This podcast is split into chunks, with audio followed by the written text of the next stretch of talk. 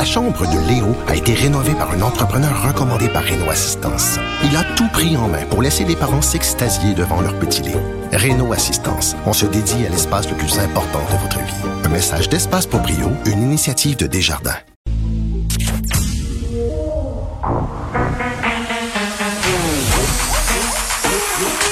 Elle a une opinion sur tous les sujets. Pour elle, toutes les questions peuvent être posées. Geneviève Peterson. Cube, Radio. Salut, bienvenue à l'émission avec vous pour les deux prochaines heures et demie. Euh, nombre record de tests hein, euh, de dépistage de la COVID-19. Je pense qu'en ce moment, là, tout le monde se garoche dans les centres de dépistage. Et la raison est bien, bien simple. En fait, l'une des raisons principales pour laquelle c'est bondé, là, ben, ce sont les écoles, les garderies, les services de garde. Ce matin, à la blague, je faisais un statut Facebook, un appel à tous. Des fois, quand je suis un peu désespérée, je fais ça. Euh, ça allait comme suit. Qui a des enfants enfants qui n'ont pas le rhume en ce moment, hein, des enfants qui fréquentent l'école et qui n'ont aucun symptôme de rhume.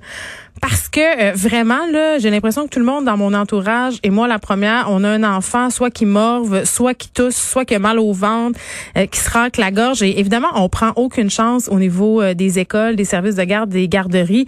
On envoie tout de suite les enfants se faire tester. Mais est-ce que c'est vraiment une bonne affaire? ce matin, je parlais avec la secrétaire de l'école d'un de mes enfants. Elle me disait, écoutez, je dois vous avouer qu'on a beaucoup d'appels de parents qui ne savent pas trop quoi faire, sont assez persuadés persuadés que leur enfant n'a qu'un simple rhume, se demandent s'ils doivent se rendre dans des centres de dépistage. Surtout que là, on vient de voir dans tous les médias euh, que les fils sont parfois un peu interminables. Puis ça pose la question, euh, on en jasé hier, des, euh, des centres de tests mobiles, c'est-à-dire des unités de tests mobiles qui pourraient être déployées près des écoles. Je pense que ça pourrait être quand même une bonne chose parce que c'est sûr que tu sais le test de la Covid-19 ça a été largement publicisé que c'était pas le fun là, hein? On trente l'écovillon jusque dans le fond du cerveau là les enfants, euh, ils entendent ce qui se dit dans les médias. Et c'est clair que quand tu dis, bon, ben écoute, ma chérie, mon chéri, euh, je pense qu'il faudra aller passer le test de la COVID, euh, ça suscite ça suscite habituellement pas vraiment des réactions de joie et d'allégresse. Puis, tu sais, puis tu veux pas aller passer ça pour rien parce que justement, si les enfants trouvent pas ça le fun, ils voudront plus euh, les retourner. Dans quelques instants, on va aller au point de presse de François Legault. On reprend nos, euh, nos, bonnes vieilles habitudes du printemps. Hein. À chaque chaque jour à 13 heures, on avait une couverture du point de presse en direct et on allait euh, analyser tout ça. On fera la même chose aujourd'hui. Qu'est-ce qui sera abordé? évidemment, on va possiblement faire un retour sur cette annonce euh, concernant les amendes aux personnes qui contreviennent aux règles sanitaires. Ça commence demain. Ça va cibler principalement les lieux publics. On va contrôler ça. On va se rendre dans les bars, les restaurants, peut-être les parcs aussi, parce qu'on voit qu'il y a quand même un relâchement général et on voit aussi que ce relâchement-là, ben, il y a un résultat quand même assez palpable. Aujourd'hui, on est à 219 cas supplémentaires. Les hospitalisations continuent d'augmenter. Bon, là, vous allez me dire, euh, Geneviève, si on teste plus, on aura plus de cas, bien entendu, mais ces cas-là existent quand même. Donc, ce sont des gens qui se promènent dans la population et qui sont euh, soit asymptomatiques ou symptomatiques de la COVID-19, mais ils sont là quand même, ces gens-là.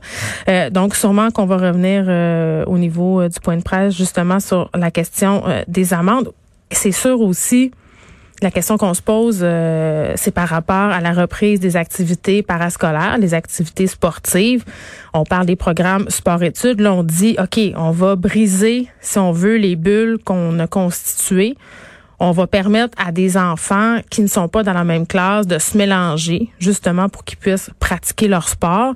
Euh, des enfants aussi en difficulté, hein? Pas juste ça, là. On va permettre aux enfants qui ont des besoins particuliers d'être regroupés pour pouvoir euh, avoir de l'aide. Et ça, ça va peut-être éviter justement euh, aux commissions scolaires de devoir faire appel aux orthopédagogues pour justement pallier au manque de professeurs. Je vais en parler tantôt avec euh, mon invité qui est président de la Fédération euh, des directions d'école. Donc, on, on, verra comment tout ça va se goupiller.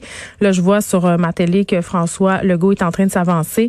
Euh, on, va aller les rejoindre dans quelques instants. Mais la question aussi qu'on va se poser aujourd'hui, tout cas, j'espère qu'il sera questionné là-dessus, le premier ministre, c'est le retrait de la liste des écoles. Parce que, bon, on avait fait grande affaire. tu sais, on parle de transparence depuis le début Je pense que c'est important.